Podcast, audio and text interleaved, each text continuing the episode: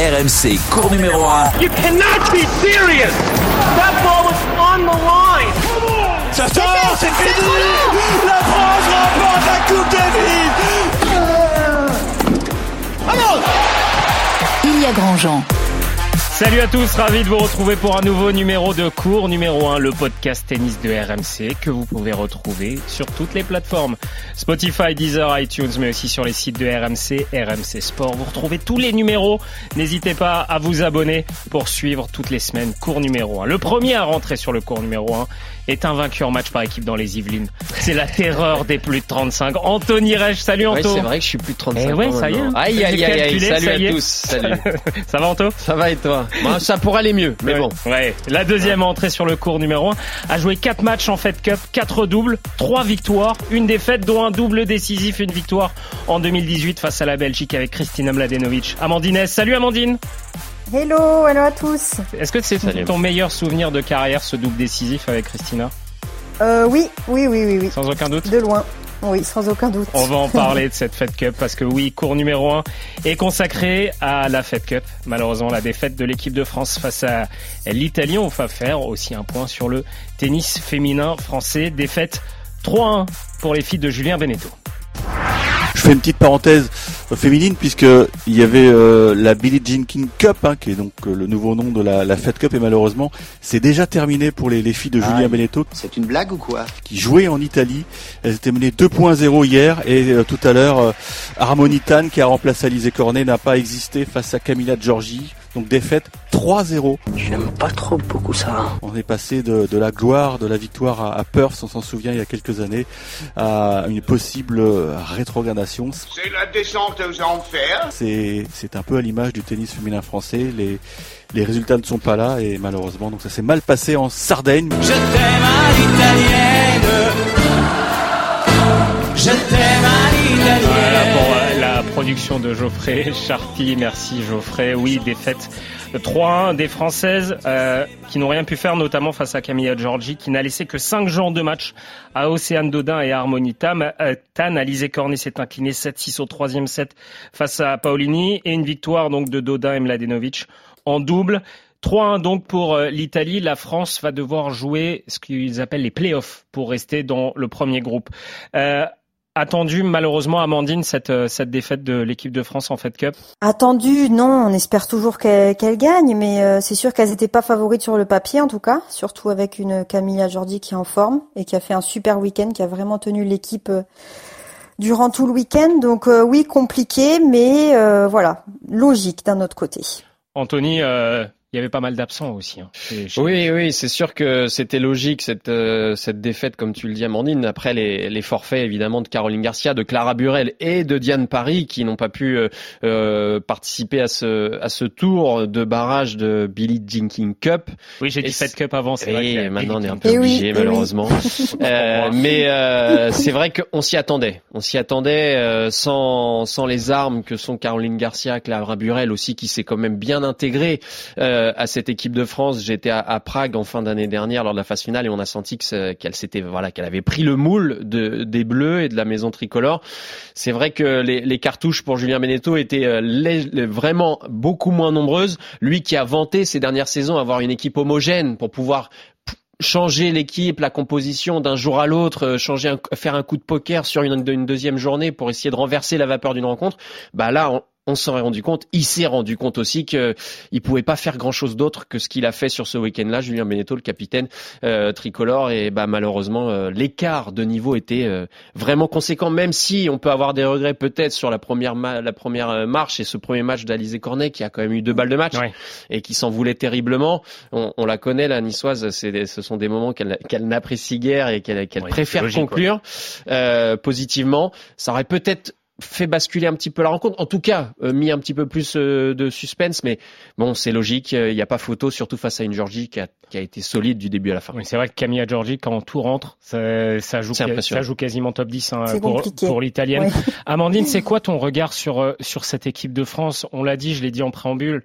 T'as joué ces fêtes, cette Fed Cup, on le sait, ça te tient beaucoup à cœur, comme à beaucoup de, de joueuses françaises d'ailleurs. C'est quoi ton regard sur, euh, bah, sur cette période difficile après une période faste justement? Ben alors déjà on voit que ben Christina et, euh, et Alizé répondent toujours présentes pour euh, pour le maillot de l'équipe de France. on sait à quel point c'est important pour elles de représenter la France. Et, et voilà malheureusement voilà Alizé elle, elle le dit à quel point c'est important pour elle et elle se met peut-être un petit peu de pression par rapport à ça parce qu'elle a tellement envie de bien faire, tellement envie voilà de rapporter son point pour la France que parfois bah, ça peut être compliqué. Euh, je pense que cette défaite là ce week-end lui a fait énormément de mal parce que voilà en ayant eu des balles de match etc. Une fois qu'il y a un partout, on sait que c'est pas la même, que tout est possible.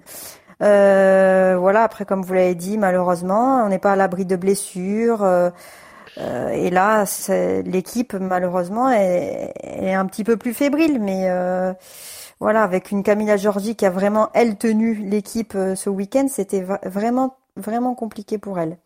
On va, on va écouter euh, Julien Beneteau, euh, c'était sur le compte Twitter de la Fédération française de tennis. Pardon, j'en perds ma voix. Qui parle, qui a parlé, c'était un débrief d'après rencontre. Écoutez le, capitaine de, cette équipe de France. Je sais que vous faites les efforts nécessaires, vous faites le quotidien, toute la saison. On est pris dans le rythme des tournois, des, périodes d'entraînement, euh, tout ce que vous allez faire à partir du, 17 avril jusqu'au mois de novembre pour que euh, individuellement vous soyez encore plus haut pour qu'en équipe on soit plus fort. Voilà, tout le monde doit être meilleur un petit peu. Hein, c'est les mots de, Julien Beneteau. Euh, Anthony, il y avait deux nouvelles un petit peu harmonitanes. Océane Dodin, qui a longtemps refusé. il, y avait, il y avait un petit contentieux. Elle était, Depuis 2016. 2016, elle n'était pas venue en équipe de France. Mais au-delà des nouvelles, euh, moi, ce que je trouve quand même assez incroyable, et Julien Benetto le dit dans ce son, c'est euh, le niveau euh, des joueuses françaises actuelles. Quand on regarde le bilan des victoires, défaites, le ratio des meilleures joueuses françaises aujourd'hui, il y a des joueuses dans cette, équipe, dans cette équipe de France qui n'avaient gagné aucun match en simple depuis le début de la saison. Kristina Mlanedovic n'a eu aucune victoire sur le circuit principal. Clara Burel bon, était absente, mais c'est pareil, très peu de victoires. Euh, quand on prend, euh, en fait, la seule exception quand on prend toutes ces joueuses, c'est Alizé Cornet. Et Océane Dodin a gagné des matchs, mais pas sur le circuit, euh, pas beaucoup sur le circuit principal. Et quand on regarde aussi le classement, bah, on se rend compte que cette fameuse homogénéité qui faisait la force de l'équipe de France par le passé n'existe plus. Vous avez six joueuses six joueuses dans le top 100, une seule dans le top 50 aujourd'hui. Une seule, c'est Alizé Cornet, 34e mondial, qui a fait un magnifique parcours à l'Open d'Australie. Et qui a 32 ans aussi. Mais qui est plus sur la fin de carrière. On évoque depuis quand même un ou deux ans avec Alizé euh, sa fin de carrière, sa retraite, parce qu'évidemment ça approche, elle a envie de la repousser le plus possible. Et son parcours à l'Open d'Australie l'a démontré, elle est encore compétitive. Mais derrière ça, c'est quasi le néant. On a eu une Caroline Garcia qui a fait, euh, qui a eu des bonnes sensations à Lyon avec une demi-finale euh, euh, au, cœur de l'hiver. Mais il faut forcer de reconnaître que le tennis féminin français va mal. Il va très mal. Et quand Julien Beneteau le dit, qu'il faut qu'elle soit meilleure, c'est que c'est un problème global. Ce n'est pas juste un problème de performance sur le terrain. Euh, Amandine, d'accord avec Anthony? Ah, Bah écoutez, c'est un peu compliqué pour moi euh, de voilà de critiquer le tennis féminin parce que j'en fais partie, donc ça serait me critiquer aussi. Mais euh, oui, c'est sûr que voilà après. On n'a pas de pépites comme dans les autres pays avec voilà Zviatek, Goff, etc. Après, on a quand même six filles dans le top 100, c'est pas non plus négligeable. Euh, ce qui nous manque, on, pourrait dire, c'est les, jeunes, même si on en a déjà deux dans le top 100 avec euh, Clara et Diane qui ont quand même moins de 21 ans. Euh, voilà, après le fait de, rentrer dans le top 20, dans le top 50, c'est un petit peu plus compliqué. On sait pas trop ce qui bloque pour, pour le moment, mais voilà, après une Alizée, elle a pas fini non plus sa carrière. Voilà, on ne l'a pas annoncé. Euh, tant qu'elle joue comme ça, je pense qu'elle continuera. Euh, voilà, une Christina, on sait très bien qu'elle peut remonter à tout moment. Il lui suffit d'un déclic pour regagner des matchs et, que tout se repasse comme comme avant. Euh, Caroline, je pense qu'elle est en phase énormément de progression malgré sa blessure là qui l'a un petit peu freinée. Donc euh, oui et non, je, je suis d'accord avec vous, comme quoi il manque vraiment une pépite, comme quoi il manque une ou deux filles dans, dans le top 20, dans le top dans, même dans le top 50, mais mais euh, voilà après au niveau euh, On est quand même 15 filles dans le top 300. Amandine, Amandine, tu parles, tu parles, c'est vrai des, des, joueuses, mais qui sont les locomotives du tennis féminin depuis quelques années. Alizé, Cornet, Caroline Garcia, Christina Mladenovic. 32, 32, 28 et 28 ans. Euh, Elles ont encore des années devant elles. Il y a rien à dire. Alizé, on l'a vu. Euh, Cornet, vous tu l'as dit, à l'Open d'Australie, Anthony en a parlé. Elle, a très très bien joué. Elle perd contre la finaliste et elle montre des très belles choses en battant Alep Muguruza. Euh, Christina Mladenovic, Caroline Garcia, on se dit que c'est possible. Mais derrière, derrière ça, euh, les jeunes, est-ce que toi, tu, toi qui connais ce circuit-là, est-ce que euh, ça s'entraîne comme vous vous entraînez à l'époque? Est-ce que ça donne la même chose? Est-ce que ça se fait mal autant? Bah écoute, moi maintenant je me suis un petit peu excentrée, je suis sur Toulouse, donc je vois un peu, un, ça d'un peu plus loin, mais euh, c'est vrai que en tout cas, je, peux te dire qu'avec Christina, on a passé des heures et des heures et des heures sur le terrain quand on était jeune, quand on partait faire euh, les tournées en junior. Euh, voilà, on s'entraînait trois, quatre heures par jour sur le terrain, que sur le terrain. Après, bien sûr, il y avait les entraînements physiques. Mais c'est surtout qu'on partait euh, très longtemps, très loin de la maison. On faisait des grosses tournées en fait de, de juniors. Et ça, j'ai l'impression que ça se fait un petit peu moins. Et, euh, et ces tournées-là, c'est ce qui t'ont fait progresser, tu penses, toi? C'est ce qui t'a fait progresser euh, Bah oui, en tout cas, ça te prépare au circuit principal, ça c'est certain. Ça te forme, voilà. Et puis ça te montre aussi les sacrifices qu'il faut faire pour arriver au plus au plus haut niveau. Il euh, n'y a pas tout le monde qui est capable de laisser sa famille, euh, voilà, pendant un mois d'affilée, revenir une semaine, repartir un mois. C'est voilà, c'est des sacrifices que tout le monde n'est pas capable de faire. Et, euh, et c'est pour ça que je pense aussi que dans le tennis féminin, l'entourage est très très important. Euh, que la famille soit présente, je pense que ça c'est primordial. Est-ce qu'elle l'est assez sur les, la nouvelle génération? Je sais pas. Euh, Amandine, c'est intéressant ce que tu dis. C'est vrai que les tournées n'existent quasiment plus. On n'en voit plus beaucoup des joueuses qui partent deux, trois mois sur euh, sur des vrais circuits de tournois. Euh, euh moi, j'ai en tête une petite exception l'année dernière. C'est Diane Paris qui avait fait trois mois sur terre battue entre septembre et novembre, avec à la mhm. clé un, un, premier titre sur un sur un, un, tournoi important. Je crois que c'était du côté de de Montevideo, si je si je ne m'abuse. Il y avait eu deux finales en Argentine à Séville elle avait joué sur terre battue pendant trois mois, ce qui lui a permis de décoller au classement ce qui lui a permis aujourd'hui, entre autres, de bah, d'être dans ce d'être dans ce top 100. Alors effectivement, comme tu le disais, il y a six joueuses euh, françaises qui sont dans le top 100. Océane Dodin a fait beaucoup de progrès. Il y a, il y a eu une demi-finale sur cette saison, mais si on veut quand même à un moment avoir aussi une, une durabilité sur le haut niveau, il faut mieux que des top 100 il faut, enfin, soyons clairs. Euh, mhm. le, le, Gilles Moreton, le nouveau président de la Fédération française de tennis, et son équipe essayent de mettre en place un projet qui peut permettre d'aller rechercher les nouvelles pépites et les pépites de demain, les futures championnes de demain. Mais là, il y a, euh, comme le disait, euh, il y a un problème générationnel déjà, c'est-à-dire que les filles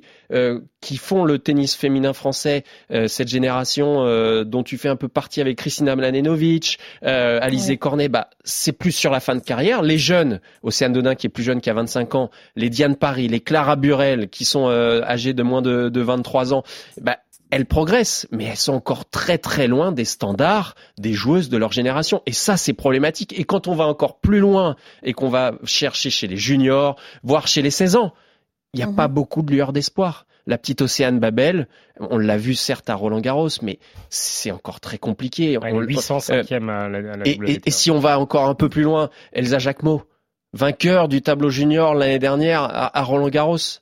Euh... Après Elsa, elle, elle, enfin, elle est en train de monter, hein, elle est en phase, euh, oui, bien en phase montante, elle a son meilleur classement. Elle a son meilleur classement, mais on sent qu'il y a eu un gap à franchir et c'est toujours très compliqué. On en parle très souvent dans mon cours numéro un de ce gap junior-senior. C'est très mm. compliqué à anticiper. Elsa, elle a eu euh, énormément de mal aussi à trouver une structure qui lui correspondait. Je sais qu'elle a pas mal changé, d'entraîneur l'année dernière. Voilà, elle a du mal à trouver cet équilibre justement et cette stabilité qui peut l'amener au plus haut niveau, comme je le disais. Euh, l'entourage est tellement important pour les filles, pour euh, pour notre mental, pour notre stabilité que si on n'a pas ça, c'est très compliqué de, de, percer quoi. Ouais. Et, mais tu vois, regarde, elle a gagné Roland il y a deux ans déjà. Ouais, c'est en 2020. Je, je corrige parce que j'ai dit l'année dernière, mais c'est en 2020. Ça, fait, déjà deux ans. elle, est, elle est 233e joueuse mondiale sur les 12 premières françaises et qui sont dans, toutes dans les 200 premières joueuses du monde il y a toi, Amandine notamment, euh, il y en a que deux qui ont moins, qui ont 21 ans ou moins. C'est Clara Burel et Diane Paris. Sinon, tout le monde a 23, 25, 28, 29. Ouais, moyenne de 25. Voilà, une moyenne de, de 25 ans. Euh, il y a aussi le, le, le, cas de Mathilde Njijol Carré qui a gagné les petits As, qui est euh, l'espoir du tennis féminin. Elle est toute jeune, elle est beaucoup plus jeune, qui a choisi de rejoindre l'Espagne. Antoine, c'est ça. C'est oui. assez, assez euh, parlant, non? Bah bien sûr, parce qu'en fait, ça montre quoi que le modèle, un modèle étranger en tout cas pour une jeune joueuse comme ça réussit et qu'encore une fois, une joueuse jeune, une jeune française pleine de talent, puisqu'elle a quand même gagné les, petits as, euh, bah, s'expatrie. Ça veut dire que, euh, et en plus, dans cette expatriation, il y a quand même eu aussi une sorte de mésentente avec la Fédération française de tennis et la DTN sur les conditions d'entraînement de cette jeune joueuse. Ça pose problème. Ça veut dire que les conditions n'étaient pas réunies peut-être pour l'encadrer correctement, ou en tout cas c'est ce qu'ont compris les parents, puisqu'il y a eu des, des voilà des désaccords euh, au niveau de, de, des sessions d'entraînement. Ça, ça pose problème. Ça veut dire qu'il y a un souci quelque part dans la formation de ces jeunes françaises, Amandine. Bah c'est ça. Après, euh, moi je, je, comprends son choix et euh, moi je suis pour les joueuses justement qui prennent en main leur leur projet. je pense que c'est très important, très jeune, de, de, de savoir ce qu'on veut mhm. et comment y arriver. Et euh, je pense hein, que c'est ce qui manque un petit peu à la fédération, c'est que on n'est pas vraiment maître de notre projet. C'est-à-dire que voilà, on va t'imposer un entraîneur, on va t'imposer, parfois une programmation.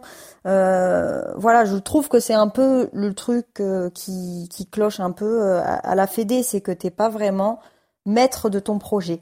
Alors que si tu décides toi d'aller à l'étranger, de te choisir un entraîneur, de choisir ta structure où tu vas t'entraîner, euh, où c'est toi qui choisis tes tournois. Voilà, là tout de suite, bah tu te programmes à, euh, à y arriver toi. Et, ça, pour moi, c'est le plus important. Donc toi, tu es plutôt pour euh, le développement aussi de structures privées euh, oui, oui, oui. Après, moi, je, je suis passée par, je me suis entraînée aussi à la fédération. Hein, euh, je, je vais pas non plus dire que que c'était pas bien, mais pour moi, je, on n'est pas maître vraiment à 100% de, notre projet et quand tu as envie euh, d'y arriver, et eh ben, je pense que c'est primordial de, savoir exactement les moyens qu'il faut et qu'est-ce qui peut te faire euh, arriver le plus vite au haut niveau. Oui, et puis euh, on le voit dans d'autres euh, pays, euh, les, relations. Vous aviez Hugo, l'entraîneur d'Hugo Gaston il y a récemment sur cours numéro un, les relations qui durent entre un joueur et son entraîneur, ça fait énormément dans, la, dans une longévité de carrière. Et le nombre de joueurs avec qui j'ai échangé ces dernières années, qui sont passés par le circuit fédéral, qui tous les deux ans changeaient d'entraîneur, et puis le nouvel entraîneur va changer la prise de raquette sur un coup droit, etc. On est dans du technique, mais ça pose problème à un moment ou à un autre. Et cette longévité-là, c'est peut-être aussi la clé du succès. Tu le disais, Amandine. Je me souviens quand la semaine, euh, il y a deux semaines ou la semaine dernière, quand on avait eu Marc Barbier, oui, l'entraîneur du Gaston, tu parlais de cette relation si importante entre les deux. Il a raison, Anthony. Oui, oui, il a complètement raison. Euh, enfin, beaucoup de jeunes sont amenés à quitter leur euh, leur cocon familial, leur stabilité pour pouvoir aller s'entraîner euh, voilà à la, à Fédé. Et il y en a où, c'est très compliqué de, de, gérer ça. Surtout euh, comme je disais pour le, pour euh, pour les des filles pour des jeunes filles de quitter la, la famille aussi tôt aussi brutalement. Euh, si les parents ne peuvent pas suivre euh, bah c'est enfin c'est ça c'est vraiment très compliqué donc c'est pour ça que si tu arrives à te, te créer une structure voilà euh, pas loin de chez toi, ou bien où tu sais qu'il y a ta famille, euh, voilà, qui est, qui est proche et qui fait partie de ce projet, euh, tout de suite, ben ça, ça, ça, te rassure parce que voilà, t'as as cette stabilité dans dans ta carrière, quoi. Revenons à cette défaite en, en, Fed Cup parce que voilà, c'est ça compte aussi. Euh, mm. Il va falloir garder sa place dans le groupe mondial. Très important. Très important. Hein, le tout après avoir gagné la Fed Cup il y a pas si longtemps que ça. 2020, non, c'est ça en, en Australie? Je crois que c'était en 2020. 2020. 2020 en Australie. Face, euh, il y avait Ashley Barty en face. Hein. C'était, euh, c'était quand même une, une, sacrée équipe euh, en face. justement, Julien Beneteau, il, il, parlait de cette place à garder absolument. Alors, on n'y est pas arrivé aujourd'hui. On n'y est pas arrivé cette semaine. C'est la réalité du terrain qui a, parlé aujourd'hui. Elles, ont été meilleures que nous. C'était une équipe forte à l'étranger, enfin à l'extérieur. On va se retrouver voilà, en, barrage au mois de novembre pour garder notre place dans ce groupe mondial c'est voilà, c'est notre réalité. C'était 2019, fin 2019 pour euh, la victoire de la, la, la France face à, à l'Australie. Euh, oui, Anthony, ça sera en novembre. On, face à des équipes qui ont perdu. C'est oui, c'est un tour de ça, ça c'est le play-off. Donc en ouais. fait, ça sera ça sera évidemment un match de survie. Euh, on n'a pas encore les évidemment les tirages, mais oui, ça sera un match de survie éminemment important de rester dans l'élite mondiale de cette Billie euh, Jean King Cup parce que c'est vrai que si on part dans la dans la D2, c'est ce qu'a connu hein, par le passé l'équipe de France. Euh, bon, ça c'est pas exactement la même euh, visibilité. Euh, on est on n'est pas du tout dans le même rythme de compétition. Après évidemment on peut retrouver l'élite, hein, c'est pas c'est pas un problème, mais il faut rester, il faut y rester. Il faut et, rester. et puis et surtout il faudra motiver les joueuses. Mm. On sera fin novembre enfin au mois de novembre plutôt. On est en fin de saison. Mm. Il y a des tournois évidemment WTA derrière. On pense à Limoges, on pense à Angers, notamment le tournoi de Nicolas Mahut, mais on n'est pas dans le même contexte que là, euh, mars-avril, où euh, on, après on enclenche sur la saison sur terre battue. Il va falloir aller chercher les joueuses qui voudront aller euh, euh sauver l'équipe de France dans l'élite mondiale. Amandine, on parlait d'Alizé Cornet tout à l'heure. C'est vrai oui. qu'elle porte cette équipe de France. Euh, là encore, à la balle de match, elle perd contre Paolini, hein, qui est pas une inconnue non plus, hein, qui, était, qui est dans les 50 meilleures joueuses du monde. Oui. Est-ce que tu penses, toi, tu les connais, tu, tu, tu as joué beaucoup avec. Oui. Euh, Est-ce que tu penses que ça commence à peut-être à l'épuiser, le, le terme est fort, mais d'être la chef de file et que ça suive pas forcément derrière? Bah déjà, je pense qu'Alizé, euh, son début d'année l'a un petit peu fatiguée. Euh, elle a super bien joué donc en Australie, donc je pense que déjà physiquement, elle a vachement puisé, euh, physiquement et mentalement. Voilà, derrière, bah, malheureusement, oui, ça se joue à rien, ça se joue à un point, comme tu dis, si elle remporte la balle de match, voilà, elle remporte son point, il y a un partout. Donc euh, épuisée, je sais pas, euh, c'est compliqué. Je sais que le match, euh, donc elle était censée rejouer contre euh, Jordi le jour le jour d'après. Finalement, elle avait un petit peu une petite blessure, il me semble, à l'adducteur. Donc c'est pour ça qu'ils ont décidé de mettre aussi Harmonie en, en tentant un coup de poker, hein, parce que Harmonie il a quand même un jeu atypique. Euh, je pense que Julien et les filles se sont dit que peut-être elle, avait moyen d'embêter Camilla Giorgi. Ah, puis surtout, c'est parce que Christina Mlanovic ne vous n'avez pas les armes en simple. Je pense bah, que c'est aussi pour ça que Julien Beneteau euh, a, a, titularisé Amanitane, parce qu'on le sait par le passé, il faut ouais. être lucide. Euh, Christina Mlanovic a quand même sauvé la patrie un bon nombre de fois. Euh, et là, oui. elle ne joue pas un match simple, encore une fois. En fait, euh, oui, je pense qu'ils ont communiqué. Hein, J'ai eu un oui. petit peu Christina. Ils ont communiqué avec euh, Julien, savoir quelle était la meilleure décision. Euh, Christina était un petit peu aussi euh, diminuée euh, avec son épaule. Je sais qu'elle avait abandonné la, la semaine oui, la précédente, là ouais. sur mm. l'ITF au Portugal. Donc euh, ils sont mis comme un accord comme quoi c'était plus judicieux de mettre Harmonie pour jouer Jordi et je pense qu'ils auraient mis Christina s'il y avait eu un match décisif en simple.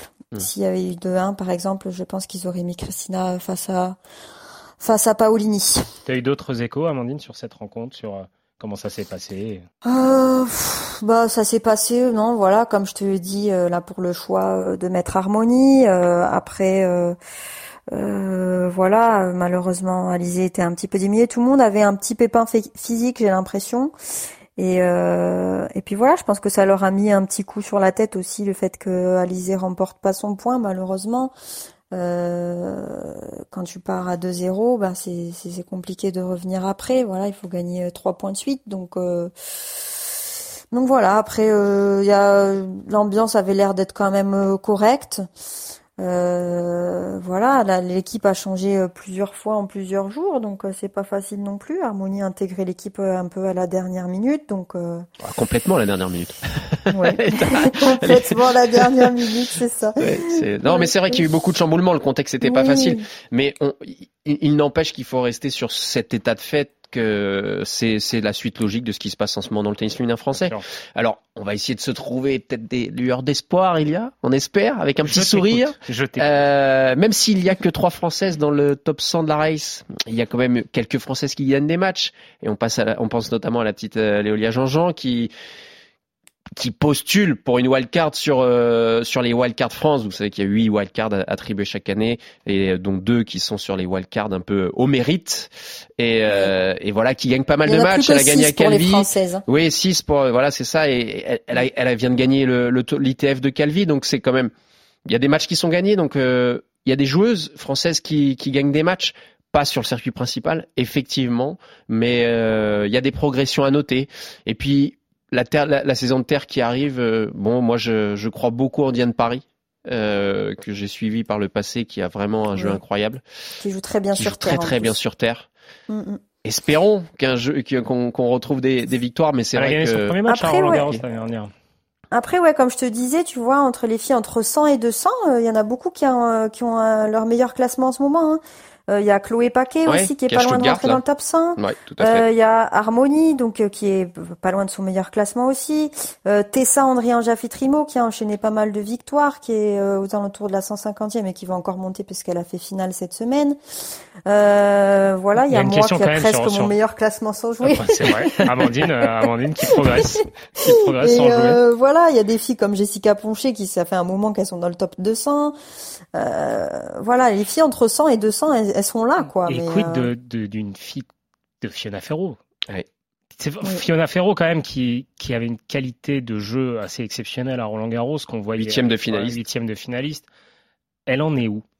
Ouais, c'est un peu l'énigme. Hein. C'est un peu bah, l'énigme. depuis qu'elle a quitté. Manu Planck, Ouais, ouais, c'est ouais. un peu compliqué. C'est un peu compliqué. euh, aucune victoire, pareil, sur le circuit principal en 2022. Il y a eu un deuxième tour là euh, récemment sur un ITF, un 60 000 euh, dollars la semaine dernière, mais vraiment très peu de très peu de succès et on sent une vraie crise de confiance. Alors, alors que justement la relation qui avait été établie entre Fiona Ferro, qui est une bosseuse, vraiment une Oui. bosseuse, et, Ça, Ma- oui. et Emmanuel Planck, qui justement a un profil, est un profil d'entraîneur euh, qui fait énormément travailler et qui a fait progresser hein, beaucoup de joueuses et joueurs euh, qui sont passés entre ses mains. Ça marchait bien, ça matchait. Et puis, Oui. il y a- on a l'impression qu'il y a eu une saturation. Et depuis, euh, bah, on a un peu perdu Fiona Ferro malheureusement, qui était, euh, oui, aux, aux- aux portes d'un très beau classement il y a encore euh, un an et demi. Ouais, elle, était, elle, est- elle a été 39e mondiale, euh, Fiona Ferro, porte d'être tête de série en, en Grand Chelem. Euh, justement, on, en parle souvent, hein, que, ça soit chez les hommes ou chez les filles, hein, on parle pas que de tennis féminin, du, mental et de la difficulté hein, du circuit. Toi, Amandine, tu le connais ce circuit. En quoi il est, il est si dur chez les filles et, ce passage, on parle du passage junior adulte et puis ce passage euh, top 100, top euh, 50, c'est quoi la difficulté? Bah, euh, le tennis est de plus en plus exigeant et surtout les, les compartiments. C'est-à-dire que maintenant, euh, si t'es euh, si t'es pas forte physiquement, bah tu peux pas y arriver. Si t'es pas forte techniquement, bah, c'est très compliqué. Euh, Il y a aussi le mental énormément qui rentre en compte et qui est encore un petit peu tabou, je trouve, euh, surtout euh, surtout en France. Euh, c'est tellement des micro détails. Il y a tellement de concurrence de plus en plus. Euh, surtout avec les, les joueuses euh, américaines et russes qui dominent hein, le tennis hein, quand même en ce moment. Que voilà, pour se créer sa place, c'est de plus en plus dur. Tout le monde joue bien, c'est-à-dire que même sur les petits tournois, les 15 000 dollars, bah, les filles elles sont tellement mortes de faim que que c'est que c'est très difficile. Et ça de- manque en France, tu trouves? Ce côté Les- mort les de faim morts de faim Ouais. Non, mais c'est. Non, euh, f- franchement, c'est compliqué parce que moi, j'y suis pas sur ces sur ces euh, sur ces tournois-là. Je, comme je te dis, moi, je, je vis un peu le, le truc de mon côté en tant que joueuse. Hein, j'ai du mal à, à je commence à peine un peu m'ouvrir l'esprit à regarder ce qui se passe là, vu que je suis un petit peu en pause. Mais euh, euh, en tout cas, au niveau des entraînements, etc., je sais je sais pas, je suis pas toute la journée euh, avec elles, mais je pense qu'elles pourraient faire en- encore mieux. Peut-être qu'elles sont encore un petit peu protégées. Voilà, je pense qu'on il faudrait qu'on soit encore en- encore plus ambitieux, je pense. Oui, parce que c'est vrai, on, en parlait euh, que les meilleures joueuses du monde là, encore plus, je trouve, ces derniers temps, je pense à Iga Swiatek, euh, Paola Badoza, Maria Sakkari, on Mhm. est sur des athlètes incroyables aussi physiquement. Ah oui, physiquement, le physique maintenant c'est primordial. C'est c'est le truc qu'il faut travailler en premier. Moi, ça fait maintenant deux ans que j'investis à fond euh, sur ma préparation physique. Euh, voilà, à partir d'un certain âge, ta technique, elle est là. Voilà, il y a quelques trucs à régler. Mais ça, c'est ça, tu le fais au, au, au plus jeune âge. Qu'est-ce que tu Et- fais précisément du coup pour justement appuyer sur cet aspect-là? Bah, énormément de renforcement, énormément de prévention, de travail de posture, euh, de déplacement. Euh, tu travailles avec quelqu'un en particulier ou c'est un, un, changement de programme? Ouais, en fait, je suis dans une structure privée qui est euh, pas du tout dans le tennis, hein, qui s'occupe de plein d'athlètes, que ce soit des rugbyman, des joueurs de foot, des skieurs, voilà. Et j'ai mon propre entraîneur physique où j'ai un entraînement vraiment que pour moi. Donc j'ai mon entraîneur physique pendant une heure et demie qui est vraiment derrière moi et qui me fait euh, ma, séance physique. Et c'est vraiment individualisé. Et ça, je pense que ça manque peut-être euh, peut-être en, France. C'est que vraiment, euh, voilà, ça se joue sur des micro détails, la préparation physique aussi. Donc là, le fait d'avoir un entraîneur physique que pour moi, moi, je sais que ça m'a ça m'a fait passer un cap, en tout cas, sur ce plan-là. Et on en revient au mental. Tu le disais, c'est tabou. On voit Iga oui. qui a une préparatrice mentale qui bosse que sur le mental. Ça mhm. aussi, tu penses qu'en France, on devrait le, développer beaucoup plus chez les jeunes euh, qui arrivent et sur ce circuit qui est si difficile? Euh, Ouais, je pense que c'est vraiment très très très important. Euh, même si je pense que la Fédé a commencé à mettre en place, hein, je crois, des, euh, voilà des préparateurs mentaux. Après, voilà, ça devrait être même obligatoire en fait, comme l'entraînement physique, comme l'entraînement tennis. Euh, c'est tellement important, tellement euh, maintenant indispensable que ça devrait être un entraînement obligatoire comme euh, comme comme comme si on allait à la salle ou comme si on allait faire son, son du, panier de balles quoi. Donc oui, c'est c'est tabou, mais on en parle de plus en plus quand même. Là, je, je suis en train de lire le livre d'Alizé qui se cache pas que voilà, c'est mise à la méditation. Oui, c'est vrai dans son livre. ça l'a fait énormément progresser. Euh, on sait à quel point c'est difficile, hein, euh, toutes les par où on passe euh, pendant un match de tennis, toutes les émotions qu'on a sur ce cours. Arriver à les gérer tout seul, c'est quasi impossible. Oui, mais c'est vrai, tu le disais, Amandine, ça fait quelques années qu'à la Fédération française de tennis, il y a un expert en préparation mentale. C'était euh, Christophe Vernel par, le passé, ça, ce n'est plus, mais il y a, y a quelqu'un qui s'occupe notamment des jeunes joueurs, les, les, les, catégories 16, 17, 18 ans, pour mhm. euh, justement les préparer à cette exigence du circuit, les préparer à, à, à, toutes ces, tous ces ascenseurs émotionnels qu'on peut vivre euh, quand on est joueur de haut niveau au, cours d'une rencontre, en fait. Et, Mais peut-être que le wagon a été pris encore un peu tard. Alors c'est bien maintenant, ça, ça euh, la fait des sarmes sur ces secteurs-là, mais il y a encore tellement à faire. Et comme le disait Ilia, effectivement, les meilleurs en ont un. Euh, alors ils peuvent se le permettre parce qu'ils ont les moyens de, de, de payer cette personne, mais ils en ont un à, à temps plein à temps plein, d'où la nécessité euh, de, de, de, cet aspect-là, de cet aspect mental. Je me souviens une fois, euh, c'était Gaël Monfils à une époque qui nous avait confié en marge d'un tournoi à Marseille, euh, il y a quelques années de ça déjà, je crois 2019, qui justement, il avait commencé à s'entourer de, de et, et, échanger sur ce sujet avec une, une spécialiste parce que ça, c'était, ça devenait nécessaire. Oui, même indispensable, oui. Après, euh, chacun doit trouver ce qui lui correspond aussi. Euh, moi, je sais que j'avais essayé de faire la préparation mentale euh, à la Fédé, mais ça me correspondait pas forcément. Voilà, on essayait de te trouver, euh, voilà, des pensées parades, enfin des choses comme ça. Moi, ça me prenait la tête plus qu'autre chose, quoi.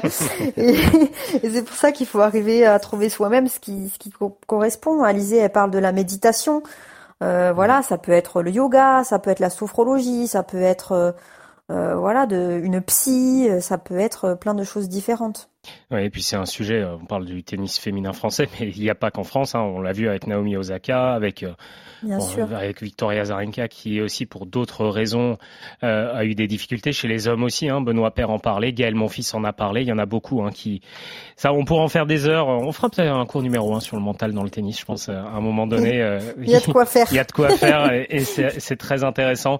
On le rappelle donc, voilà, cette équipe de France de Fed Cup qui jouera les 11 et 12 novembre les playoffs pour rester dans le groupe mondial. On le rappelle, hein, ce tennis féminin français est un petit peu en difficulté. Il n'y avait aucune française l'année dernière au troisième tour de, Roland Garros. Roland Garros qui approche. Merci beaucoup, Anthony, d'avoir été avec, plaisir. Merci beaucoup, Amandine, pour avoir partagé tes, souvenirs et, tout ça en, en Fed Cup et tes souvenirs sur le circuit. Merci à Geoffrey, merci à Julie qui ont permis euh, cette, cette émission de cours numéro 1. C'était euh, cours numéro 1. Bonne journée à tous. Ciao. RMC, cours numéro 1.